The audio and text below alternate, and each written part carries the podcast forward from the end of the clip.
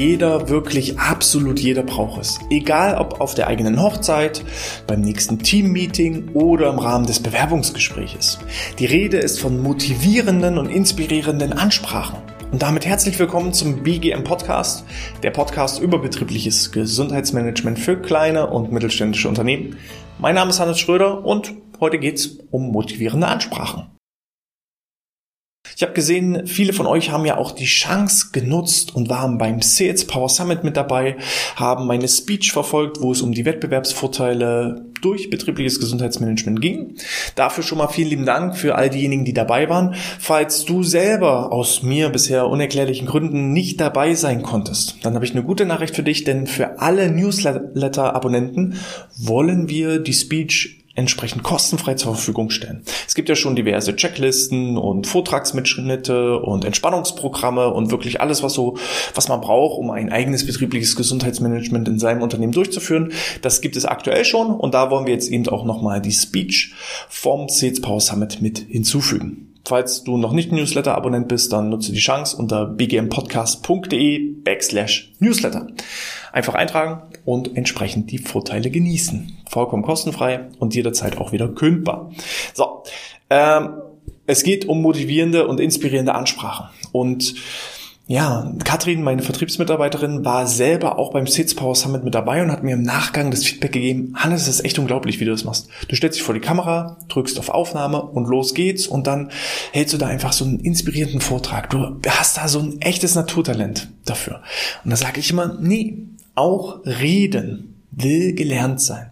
Und ich will jetzt bei weitem nicht behaupten, dass ich der allergrößte und beste Speaker bin. Um Gottes Willen. Ich kenne auch meine Schwächen und ich arbeite auch regelmäßig an meinen Schwächen. Eine der größten Schwächen, was mir immer wieder angekreidet wird, ist, dass ich zu schnell rede. Mein Problem ist, dass ich wirklich so immer emotional voll dabei bin und diese Emotionen treiben mich dann auch in die Schnelligkeit hinein. Aber ich arbeite dran. Dann bin ich also im Bereich der bewussten Inkompetenz. Es gibt ja so die unbewusste Inkompetenz. Das bedeutet, ich rede zu schnell und merke es gar nicht und weiß gar nicht, dass ich langsamer reden sollte. Dann ist die bewusste Inkompetenz. Ich weiß zwar, dass ich langsamer reden müsste, ich kriege es aber noch nicht hin. Der nächste Schritt für mich wäre die bewusste Kompetenz, dass ich also bewusst langsam spreche. Das ist wie in der ersten Fahrstunde. Ich weiß, da ist der erste Gang, zweite Gang, aber ich muss mich hoch konzentrieren. Und irgendwann bin ich an dem Punkt, wenn ich lange genug geübt habe, trainiert habe, dass ich in die unbewusste Inkompetenz komme. Und das heißt, ich mache Dinge einfach, ohne zu wissen, wie ich sie mache. Und das ist das Ziel bei mir, wenn es um langsames Reden geht, um deutliches Reden geht. Und ich will dir jetzt einfach mal bei der Stufe vielleicht verhelfen von der unbewussten Inkompetenz in die bewusste Inkompetenz, um dann eben Stück für Stück auch daran zu arbeiten, in die bewusste Kompetenz und in die unbewusste Kompetenz hineinzukommen. Und das ist eben auch der Punkt, wenn Katrin sagt, Mensch, das fühlt sich bei dir so leicht an, wenn du so eine Rede hältst. Ja, da bin ich dann in manchen Bereichen eben auch schon in der unbewussten Kompetenz und weiß gar nicht, wie ich das mache. Ich habe mich aber deshalb mal hingesetzt und habe überlegt, welche wichtigen Bestandteile bei einer motivierenden und inspirierenden Rede sind denn wirklich wichtig. Und hier auch nochmal der Hinweis, das ist jetzt nicht nur für Führungskräfte, das ist nicht nur für Verkaufstrainer, nein, das ist für jeden, jeder braucht es. Stell dir vor, dein erstes Date, ja, Sozialakquise. Auch da willst du doch einen guten Eindruck machen. Und willst zum Beispiel von deinen Visionen reden. Und da sind wir schon bei einem der wichtigsten Bestandteile. Verkaufe immer ein Bild, verkaufe immer die Vision, verkaufe das Ziel. Wo soll die Reise hingehen? Und das geht bei ja, einem großen Jahresauftaktgespräch, wo viele Augen dich anschauen. Das geht aber auch im ganz, ganz kleinen 1 zu 1 Gespräch. Wenn ich zum Beispiel Aufgaben verteile und vor allem, wenn es sich um vermeintliche entschuldigt den Ausdruck, Scheißaufgaben handelt, dann ist es umso wichtiger, die Vision dahinter zu verkaufen. Was ist das große Ziel hinter dieser vermeintlichen blöden Aufgabe? So, und wenn ich dann nicht nur sage, du hast es zu machen, um es zu machen, und derjenige hat das Gefühl, er macht jetzt Beschäftigungstherapie, dann ist es umso wichtiger zu verkaufen, warum, wieso macht er das jetzt? Was ist das große Bild, die große Vision dahinter? Ähm, ich hatte eine, eine Studentin, die die Aufgabe hatte, Firmenkontakte rauszusuchen. Und sie hat dann auch irgendwann gesagt, ey, ich klicke hier tausende von Homepages durch, schau mir die Seite an, gucke, ob das interessant aussieht, schreibe die Kontaktdaten raus. Das ist doch hier bloß Beschäftigungstherapie. Und dann habe ich gesagt, nein, du bist der aller, aller, allererste und wichtigste Schritt in einem riesigen Prozess. Und wenn du diesen ersten Schritt jetzt nicht gehst, dann kommt dieser gesamte Prozess im Nachgang zum Erliegen. Das heißt, sie hat die Firmenkontakte rausgesucht. Im nächsten Schritt hat dann der Vertrieb die, ich sage jetzt mal, sie hat die Spreu vom Weizen getrennt, die Homepages und ja, wo der erste optische Eindruck, ich sage ja immer so schön, BGM passt nicht zu jedem Unternehmen. Ist halt mein Leitbild. Geiz ist geil, dann passt da vielleicht nicht unbedingt ein betriebliches Gesundheitsmanagement dazu. Und sie hat praktisch die erste Vorauswahl getroffen. Welche Firmen wollen wir überhaupt erstmal kontaktieren? Und diese gefilterten Kontakte sind dann im zweiten Schritt an den Vertrieb gegangen. Der hat dann da entsprechend die Kontakte aufgebaut. Und einige von den Kontakten sind auch tatsächlich Kunden geworden. Und die, die Kunden geworden sind, da haben wir etwas für die Mitarbeitenden getan. Denen geht es jetzt besser, die sind motivierte, sie sind glücklicher im Job. Dadurch haben sie auch mehr Energie für deren Familien, können mehr mit ihren Kindern und Enkelkindern spielen. Genauso auch der Betrieb, das Unternehmen hat weniger Fehlkosten. Dadurch werden größere Gewinne produziert. Größere Gewinne führen automatisch auch zu höheren Steuerabgaben. Das bedeutet auch wieder Positives für unseren Staat. Wir haben Steuereinnahmen, die die Infrastruktur stärken. Das bedeutet, wir haben bessere Kitas, wir haben bessere Schulen, wir haben bessere Pflegeeinrichtungen. Ähm, allen Menschen geht es dadurch besser, dass du jetzt hier anfängst, die Kontakte herauszusuchen. Und das ist die große Vision dahinter. Anstatt einfach nur zu sagen, mach das, ohne zu erklären, was ist überhaupt deine Aufgabe dahinter, warum tust du das, was du tust, heißt es immer eine Vision schaffen. Deswegen sage ich ja auch jetzt schon, 2030 wollen wir eine Million beschäftigte Mitarbeiter, Mitarbeitende zu glücklicheren, motivierteren, produktiveren Mitarbeitenden machen. Und das ist eben die große Vision dahinter. Und ja, liebe Mitarbeiterin, die in dem Fall dann für die Kontakte rauszusuchen war, wenn du das jetzt nicht machst, dann schaffen wir das bis 2030 nicht, die eine Million. So. Und das ist eine große Vision, die man verkauft. Und das fehlt so manches Mal. Auch gerade bei der Aufgabenverteilung. Das heißt, ja, Life is a Speech, das Leben ist Reden, ja, Kommunikation ist alles.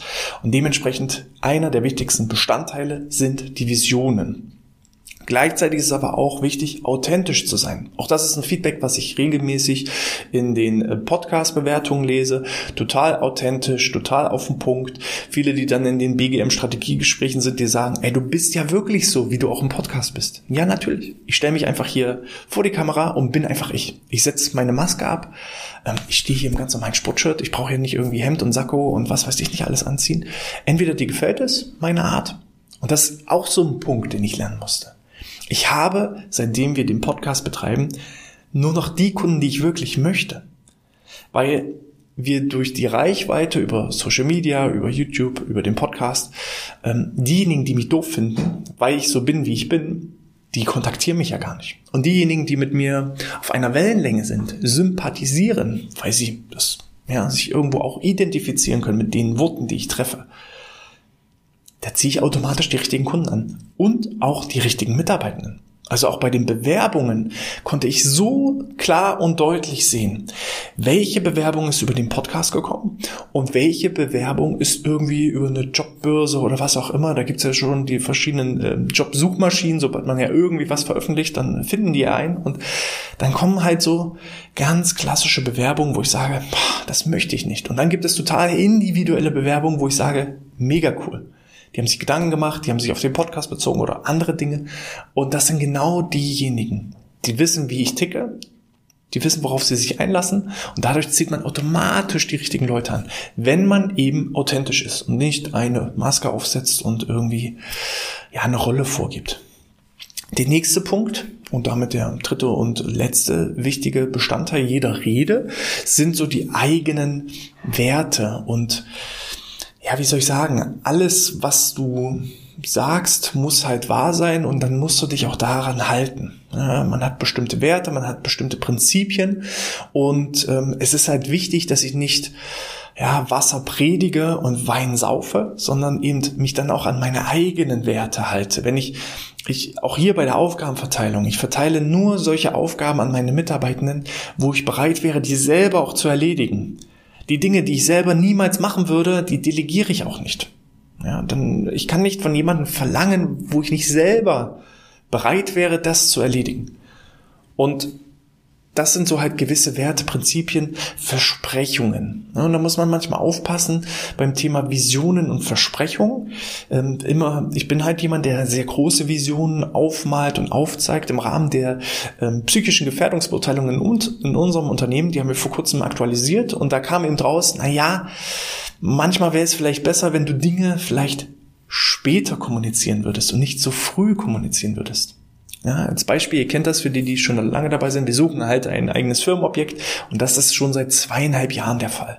So, und vor zwei Jahren habe ich mich vor meine Mannschaft gestellt und gesagt, ja, wir ziehen bald um und wir äh, kaufen uns ein neues Firmengebäude und wir werden größer und wir wachsen und wir machen und wir tun. Ja, und jetzt sind wir zwei Jahre später, weil Corona uns auch irgendwie dahingehend ein bisschen ausgebremst hat sind wir immer noch in demselben Objekt, wir sitzen immer noch auf denselben Stühlen, an denselben Tischen und dann, ja, kommt halt auch so ein bisschen Unmut auf. Ne? Und da muss man eben auch eine gute Balance finden zwischen Versprechungen, Visionen, eigene Werte und Prinzipien, die einhalten. Ne? Aber auch ich bin nur ein Mensch, auch ich mache meine Fehler und auch ich darf dazulernen. So, das sind aber, wie gesagt, so aus meiner Sicht erstmal drei Grundbasics, die in jeder Ansprache, in jeder Rede, in jeder Art von Kommunikation auch vorhanden sein sollten. Jetzt hier nicht Smalltalk zwischendurch, ne? wie war das Wetter und was hast du am Wochenende Schönes gemacht, sondern wenn es um wirklich entscheidende Dinge geht, dann sollte man entsprechend Visionen haben, authentisch sein und eben auch Werte vermitteln. Wie baue ich also jetzt so eine richtige Rede auf? Das ist wie so ein Buch ne, mit einer Einleitung, einem Hauptteil und einem Schluss. So ist eben auch eine Rede in die verschiedenen Teile aufgebaut. Am Anfang geht es natürlich erstmal um den Start, um den begeisternden Start, um den begeisternden Beginn. Ich weiß nicht, ob es euch aufgefallen ist. Früher habe ich ja wirklich jeden Podcast gestartet mit Hallo und herzlich willkommen. Das ist der BGM Podcast. Mein Name ist Hans Schröder. Jetzt haben wir das ein bisschen umgedreht und haben gesagt, okay, wir stellen lieber den Mehrwert nach vorne. Was ist Inhalt der Episode? Weil das kam immer erst sonst am dritten Teil. Ne? Erst, wer sind wir und was machen wir? Und dann kam, um was geht es heute? Jetzt haben wir das rumgedreht. Dass alle, die sagen, oh geil, motivierende Ansprachen, das ist genau mein Ding. Da merke ich, da habe ich eine Baustelle. Da höre ich mal zu. Dann haben wir schon mal begeistert einen Start gemacht und dann geht es darum, wer sind wir und was machen wir. Ja, ihr wollt ja auch wissen, mit wem ihr es hier zu tun habt. Aber der Start und der Beginn, das ist so erstmal ein guter Einstieg. Da kann man mit kleinen Geschichten, mit Anekdoten starten, ähm, mit Zahlen, Daten, Fakten, um erstmal irgendwie den Einstieg zu finden. Das ist halt der wichtige erste Schritt. Und ist der erste Schritt erstmal erledigt, dann kommt der meiste Rest dann schon fast von alleine. Wichtig ist auch zu überlegen, ja, zu welchem Zeitpunkt führe ich welche Art von Reden und Ansprachen. Grundsätzlich sollte jede Rede ja positiven Charakter haben. Also selbst wenn ich in einem Kritikgespräch bin, sollte ich positiv beginnen, dann die konstruktive Kritik anbringen und dann das Ganze positiv auch wieder beenden. In vielen Führungskräfteschulungen, wo wir eben auch das Modell der Feedbackgespräche aufgreifen, die sagen, das macht doch kein Mensch. Wenn ich gerade wütend bin und Wut entbrannt, ja, das Kritikgespräch mit einem Mitarbeiter gehe, dann fange ich doch nicht an, hier ein Sandwich zusammenzubauen mit positiven Dingen, mit negativen Dingen, mit positiven Dingen. Und da ist eben vielleicht auch schon der Fehler. Nicht einfach zu reden, ohne vorher nachzudenken, sondern vielleicht auch mal ein bisschen Abstand gewinnen. Erstmal sich ein bisschen rausziehen, die Emotionen sacken lassen, um dann vielleicht auch den Blick mal auf die positiven Dinge zu legen. Jede negative Sache hat eigentlich auch immer einen positiven Aspekt. Und es geht darum, die positiven Aspekte hervorzuheben.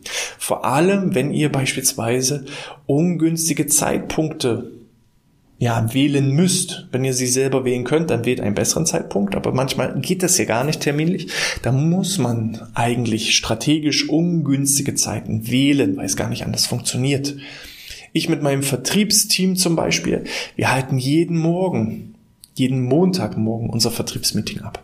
Anstatt Freitagnachmittag, so war es früher, da haben wir Freitagnachmittag das Meeting gemacht. Dann waren alle entweder hochmotiviert und wollten Attacke machen und mussten dann bis Montag warten und bis dahin ist dann der Effekt verpufft. Oder wenn es auch mal negativere Sachen gab, nicht ausschließlich Positives, dann sind dann die Mitarbeitenden frustriert ins Wochenende gegangen. Und das ist ja auch nicht Sinn und Zweck des Ganzen. Deswegen haben wir das umgedreht und sagen, wir machen das Montag. Ich lege den Fokus darauf, es positiv zu beginnen und auch immer positiv zu beenden. Und dann wird Attacke gemacht. Dann will ich die PS auf die Straße bringen. Und PS auf die Straße bringen ist der nächste Punkt, was also auch in jeder Anrede enthalten sein sollte. Bildliche Sprachen. Wie gerne, wie gerne reden wir immer so von Merkmalen und Zahlen, Daten, Fakten. Das schafft aber natürlich keine Bilder im Kopf, das schafft keine Emotionen. Ja, also, ich weiß nicht, wir sind ja jetzt hier auch, wo es darum geht, BGM-Maßnahmen an die eigenen Mitarbeitenden zu verkaufen.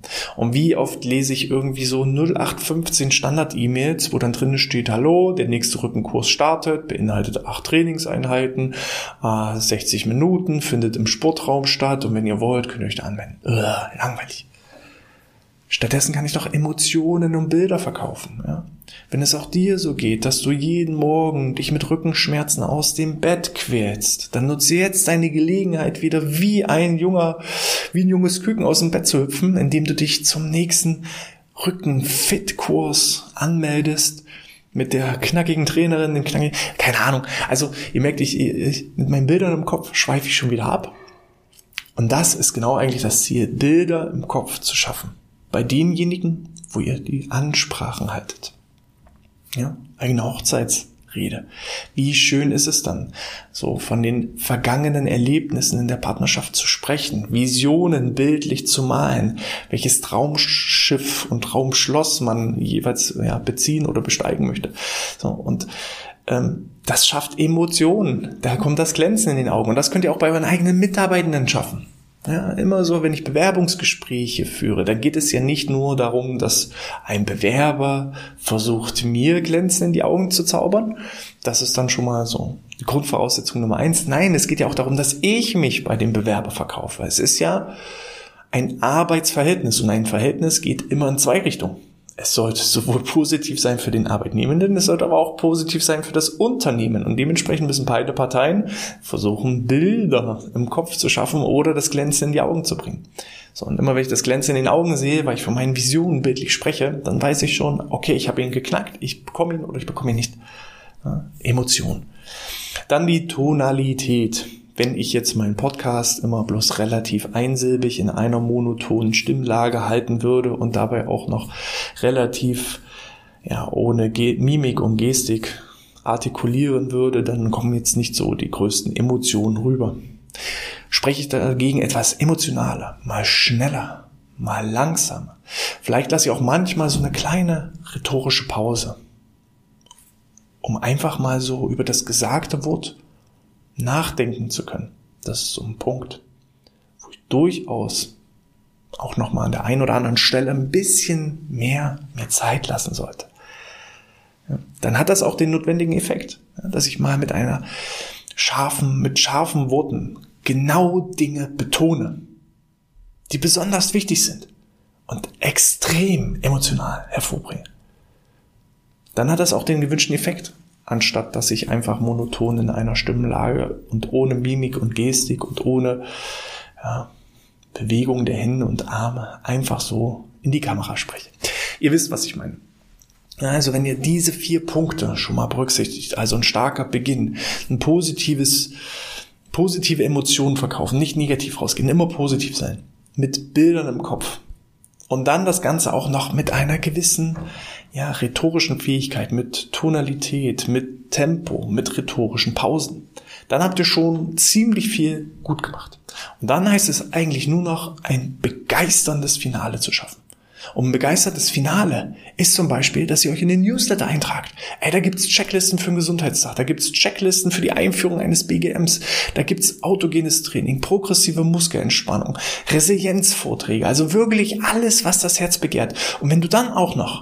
wirklich die Chance nutzt und dir ein kostenfreies 30-minütiges BGM-Strategiegespräch sicherst, dann hast du wirklich vollkommen alles richtig gemacht, weil dann hebst du dein betriebliches Gesundheitsmanagement aufs nächste Level. Und dann kann wirklich nichts mehr falsch gehen. Und dann hast du tatsächlich auch ein begeisterndes Finale geschafft, wo alle sagen, jo, mach ich, Attacke.